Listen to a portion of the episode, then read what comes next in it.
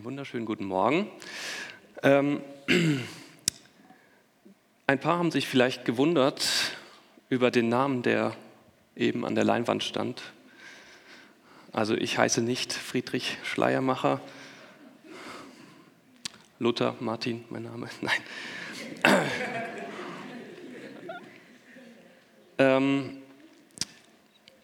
der Plan für heute war eigentlich tatsächlich auch bis gestern noch, ähm, heute eine Predigt vorzulesen. Eine Predigt, die von diesem Herrn Schleiermacher, der da eben stand, ähm, gehalten wurde vor etwa 200 Jahren. Und in der Vorbereitung auf das Vorlesen dieser Predigt, ist ja nicht schlecht, sich die dann vorher einmal durchzulesen, ähm, also da habe ich das so gemacht, ich habe also ich habe nach den ersten Sätzen gemerkt, okay, das ist, es ist halt 200 Jahre alt und äh, das ist eine andere Sprache und mir fiel es unfassbar schwer, überhaupt zu verstehen, was er da sagt, sage ich ganz ehrlich. Und ich habe dann angefangen, ähm, Satz für Satz wirklich für mich mal zu übersetzen in meine Sprache. Und ähm, ja, kam dann auch auf ein paar Seiten und habe dann letztlich beschlossen, euch heute Morgen das dann zu präsentieren. Ähm, es ist nach wie vor die Schleiermacher Predigt, würde ich sagen. Also ähm, ich würde allerdings nicht den Anspruch erheben, äh, dass das jetzt ein Versuch ist, äh, Schleiermacher jetzt hier in die gegenwärtige Zeit sprechen zu lassen. Also dafür kenne ich ihn zu schlecht. Äh, es ist quasi jetzt meine Predigt, aber ich orientiere mich sehr stark an dieser äh, alten Predigt, die äh, passenderweise auch zum Neujahrstag gehalten wurde. Das war 1795 und er hat die Predigt auch zwei weitere Male gehalten. Das heißt, so schlecht kann sie nicht angekommen sein. Und es liegt sicherlich aber auch einfach an der Person. Ich weiß nicht, ob euch der Name Friedrich Schleiermacher was sagt. Ähm, Glaubt mir einfach, wenn ich sage, er gehört zu den wichtigsten evangelischen Theologen, äh, spätestens äh, nach Martin Luther ist er eigentlich einer der bedeutendsten, weil er versucht hat, und es ist ihm auch meiner Ansicht nach gelungen, ähm, die Aufklärung, die zu seiner Zeit nun mal schwer im Kommen war, nicht einfach zu ignorieren als Theologe, sondern er hat wirklich versucht, ja, die Theologie in diese Aufklärung hinein zu übersetzen und mal zu überlegen, ja, kriegen wir das auch irgendwie zusammen? Und für ihn ist Glaube, und um das mal ganz kurz zu sagen, das erlebbare Bewusstsein von der Gegenwart Gottes in allem, was uns begegnet. Und das hört ihr vielleicht gleich auch, wenn ich diese Predigt nicht vorlese. Wie gesagt, ihr kennt jetzt den Hintergrund. Ähm, so viel zur Einleitung. Die Ähnlichkeit der Zukunft mit der Vergangenheit. Die Zukunft, wen beschäftigt sie nicht? Wir verbringen ungemein viel Zeit damit, uns die Zukunft vorzustellen, vielleicht sogar ein Stück weit in sie hineinzusehen. Manchmal verbringen wir ebenso viel Zeit damit, sie zu verdrängen doch im Grunde ist unser Leben bereits von der ersten Sekunde an auf die Zukunft hin ausgerichtet. Ständig denken wir an den nächsten Schritt, während wir noch den vorigen tun. Die Zukunft, egal ob sie nun unser persönliches Leben oder das Geschehen in der ganzen Welt betrifft, sie ist in unseren Köpfen allgegenwärtig. Vor allem heute, das haben wir eben auch schon in diesen zehn guten Vorsätzen gehört, vor allem heute äh, in den ersten Tagen so im neuen Jahr. Ähm, da macht man sich besonders Gedanken um die Zukunft. Ich denke, das geht jedem so. Äh, nicht selten kommt es dann vor, dass wir das Gegenwärtige dabei aus dem Blick verlieren. Aber gut, so sind wir Menschen und vielleicht brauchen wir das auch irgendwie. Vorsätze, Erwartungen, aber auch Ängste und Sorgen. Wir brauchen das, auch wenn wir wissen, dass wir unsere Vorsätze nach drei Wochen wieder vergessen haben. Auch wenn wir wissen, dass unsere Erwartungen womöglich übertrieben sind oder dass unsere Ängste und Sorgen völlig unbegründet sind. Wir brauchen es. Heute schauen wir mal in einen Bibeltext, der sich dieser offenbar allzu menschlichen Sicht auf die Zukunft zu widersetzen scheint. Es ist ein sehr bekannter Text, der von Ruhe und Gleichmütigkeit geprägt ist. Wir finden den Text in, im Buch Prediger, äh, Kapitel 1, Vers 9. Was einmal geschah, wird wieder geschehen. Und was einmal getan wurde, wieder getan. Und nichts ist wirklich neu unter der Sonne. Das klingt erstmal überaus deprimiert. Da scheint jemand zu sprechen, der genug vom Leben hat. Jemand, der so frustriert von allem um sich herum ist, dass ihm alles gleichgültig zu sein scheint. Das ist eine absolut nüchterne, kaltblütige Bemerkung und dieser Bemerkung muss ja auch irgendeine ebenso nüchterne Betrachtung der Welt vorhergegangen sein. Nichts ist wirklich neu unter der Sonne. Ich denke, so frustriert und deprimiert dieser Satz auch auf den ersten Blick klingen mag, hierin liegt ein wichtiger Aspekt dessen, was Religion, was Glaube ausmacht. Und vielleicht seht ihr es ähnlich am Ende der Predigt. Ich möchte jedenfalls zwei Dinge dazu erläutern. Erstens, dass sich die Weltsicht eines frommen, einen, eines nach Gott suchenden Menschen von der eines irdisch gesinnten Menschen unterscheidet. Und zweitens, dass, und jetzt zitiere ich Schleiermacher, darin ganz die Gesinnungen liegen, durch welche sich die Frommen überall auszeichnen. Zu Punkt 1. Der Gedanke, dass nichts Neues unter der Sonne geschieht, ist die natürlichste Folge von der Art, wie die Welt dem Auge desjenigen erscheint, der überall in derselben den Herrn sucht. Wieso? Ist nicht das genaue Gegenteil der Fall? Ist es nicht so, dass eigentlich ständig Neues passiert? Also blicken wir mal mit unserem Verstand auf uns selbst und auf das, was uns umgibt, dann scheint diese Aussage irgendwie unsinnig zu sein wir übertreffen uns selbst durch immer neue Erfindungen und Entdeckungen. Jeden Tag geschehen völlig neue Dinge. Es gibt sowas wie Alltag, ja, aber man muss sich mal überlegen, es kommen jeden Tag Tausende völlig neue und verschiedene Individuen auf die Welt. Von Wiederholung ist doch da gar keine Spur. Oder doch? Wenn wir mal Abstand von unserem kleinen Leben, von unserem Alltag nehmen, wenn wir mal aufmerksam versuchen, auf das zu schauen, was über unser direktes Sichtfeld, über unseren Verstand hinausgeht, dann wird uns sehr schnell bewusst, wie unbedeutend und wie klein wir sind.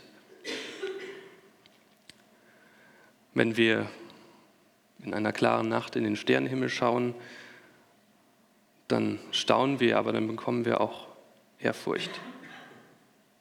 Dann erkennen wir, dass da ein großes Gleichgewicht ist, das wir nicht verstehen, ein Gleichgewicht zwischen Tag und Nacht, zwischen Leben und Tod, irgendwie so ein ewiger Kreislauf, dem wir uns nicht entziehen können. Und dann kommen wir mit dem Verfasser des Predigerverses irgendwie doch zu der Erkenntnis, nichts ist wirklich neu unter der Sonne übrigens auch nicht über der Sonne. Doch lasst uns einmal versuchen, ganz genau nachzuvollziehen, was zu dieser Erkenntnis, zu dieser Weltbetrachtungsweise gelangen lässt. Zum einen muss nicht auf das Äußere, sondern auf das Innere gesehen werden. Und zwar sowohl in der körperlichen als auch in der geistigen Welt. Alles lässt sich auf irgendwelche Gesetze zurückführen. Ich wette, da würden mir alle Naturwissenschaftler zustimmen. Planeten bewegen sich nach einer bestimmten, vom Schöpfer erdachten Gesetzmäßigkeit. Das Leben entsteht immer wieder neu aufgrund sich ständig wiederholender Gesetzmäßigkeiten und selbst Abweichungen innerhalb dieser Abläufe sind auf Gesetzmäßigkeiten zurückzuführen. Und auch wenn wir voller Bewunderung auf uns und andere Menschen schauen, auf das, was Menschen geistig zustande bekommen, Erkenntnisse, Entdeckungen, weise Entscheidungen oder dumme Schlüsse, alles erfolgt nach Gesetzen, erfolgt fromm gesagt nach Gottes Entwurf. Kurz, es geschieht nichts Neues unter der Sonne. Doch was hat das eigentlich zur Folge, wenn wir alles auf Gott zurückführen?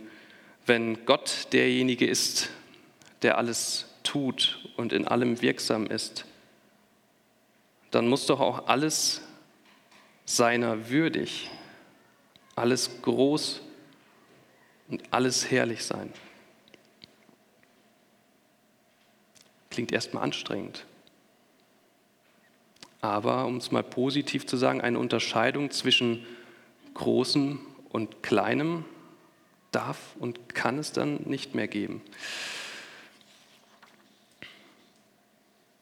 Wenn wir so denken, dann werden wir in der kleinsten Begebenheit dieselbe Größe Gottes sehen wie in der spektakulärsten Tat. Wie findet ihr das? Zunächst hatte ich mit diesem Gedanken meine Probleme, doch mittlerweile erkenne ich, und da spreche ich jetzt wieder ganz für mich, in ihm auch etwas Schönes, etwas Gutes, etwas Weises und überaus Tröstliches. Ein kleiner Exkurs dazu. Im Jahr 2000 erschien der Jugendroman Nichts von Janne Teller, einer dänischen Autorin. Das ist ein Roman, der bis, bis heute noch tatsächlich äh, sehr umstritten ist. Und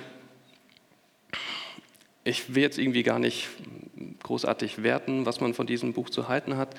Die Handlung passt einfach nur verdammt gut, Entschuldigung, äh, in, in diese Thematik hinein und ich will euch die mal ganz kurz vorstellen. Die Erzählung beginnt damit, dass ein Junge mit dem Namen Pierre Anton während des Unterrichts von seinem Platz aufsteht und verkündet, nichts bedeutet irgendetwas. Er verlässt dann das Schulgebäude, steigt auf einen Pflaumenbaum und bleibt dort sitzen. Eine lange Zeit.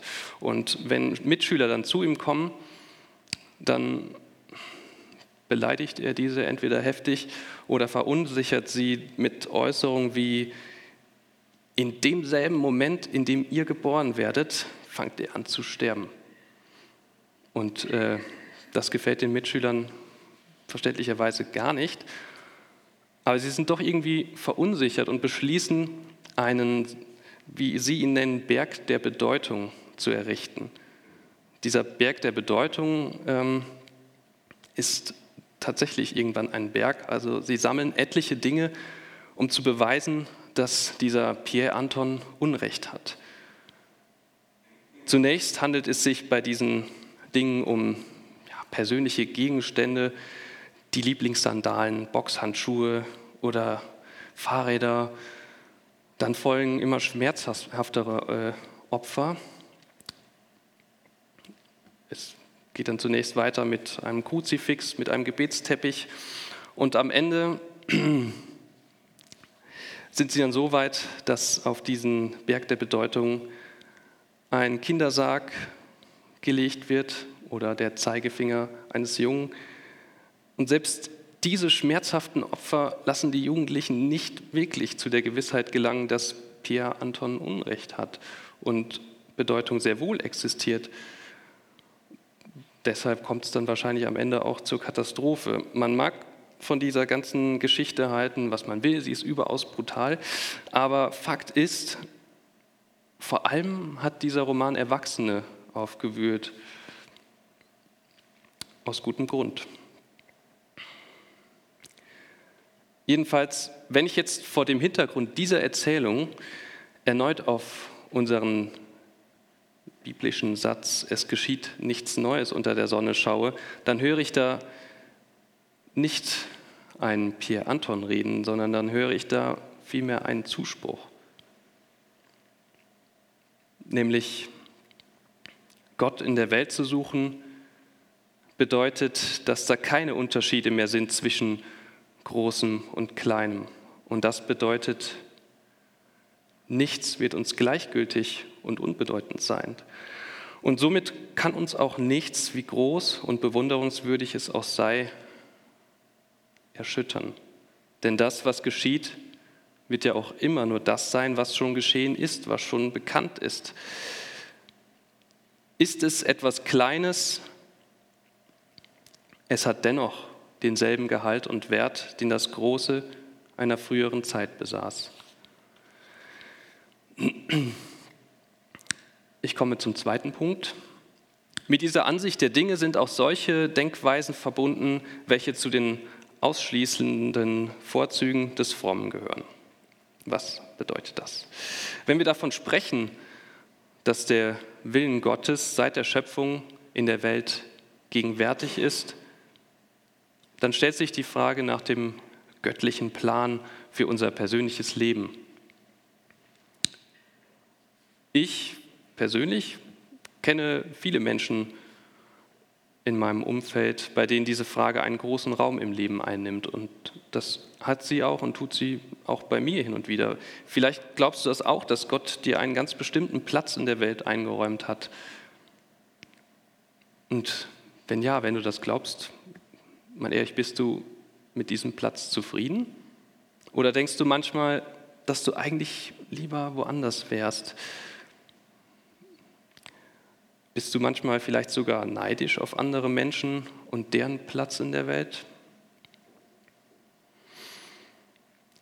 Womöglich kann uns der Predigervers auch in diesem Fall ein Stück weit helfen, wenn wir begreifen, dass es schlichtweg unmöglich ist, hier größere, größere Vollkommenheiten zu äußern als dort, dass in jeder Erweisung der Rechtschaffenheit die ganze Tugend, in jedem Gehorsam die ganze Frömmigkeit enthalten ist, dann werden wir mit dem Platz, den Gott uns eingeräumt hat, zufrieden sein. Ich will niemandem vorschreiben, was er zu glauben hat, aber ich denke, man tut sich keinen Gefallen damit, wenn man glaubt, an einem anderen Ort mehr Gutes stiften zu können als da, wohin Gott einen gestellt hat. Und so tut man sich auch keinen Gefallen, wenn man sein Leben in eine ferne Zukunft hineinwünscht.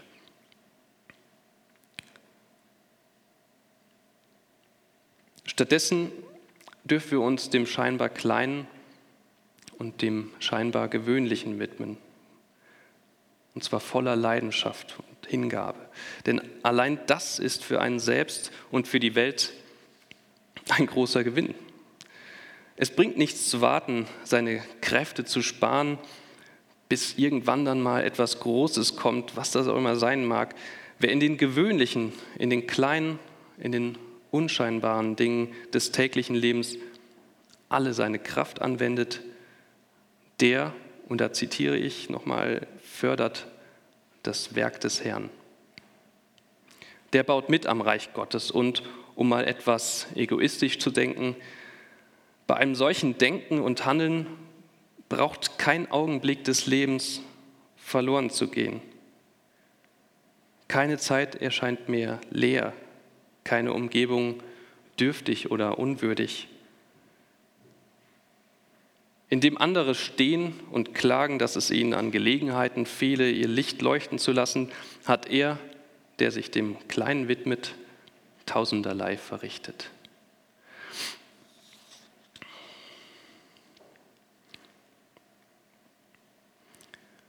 Und darüber hinaus ist eine solche Denkweise mit einer Hoffnung verbunden. Mit der sicheren Hoffnung, dass es uns gelingen wird, von Zeit zu Zeit besser zu werden. Denn es muss nicht immer etwas Neues geschehen, damit aus uns etwas Besseres wird.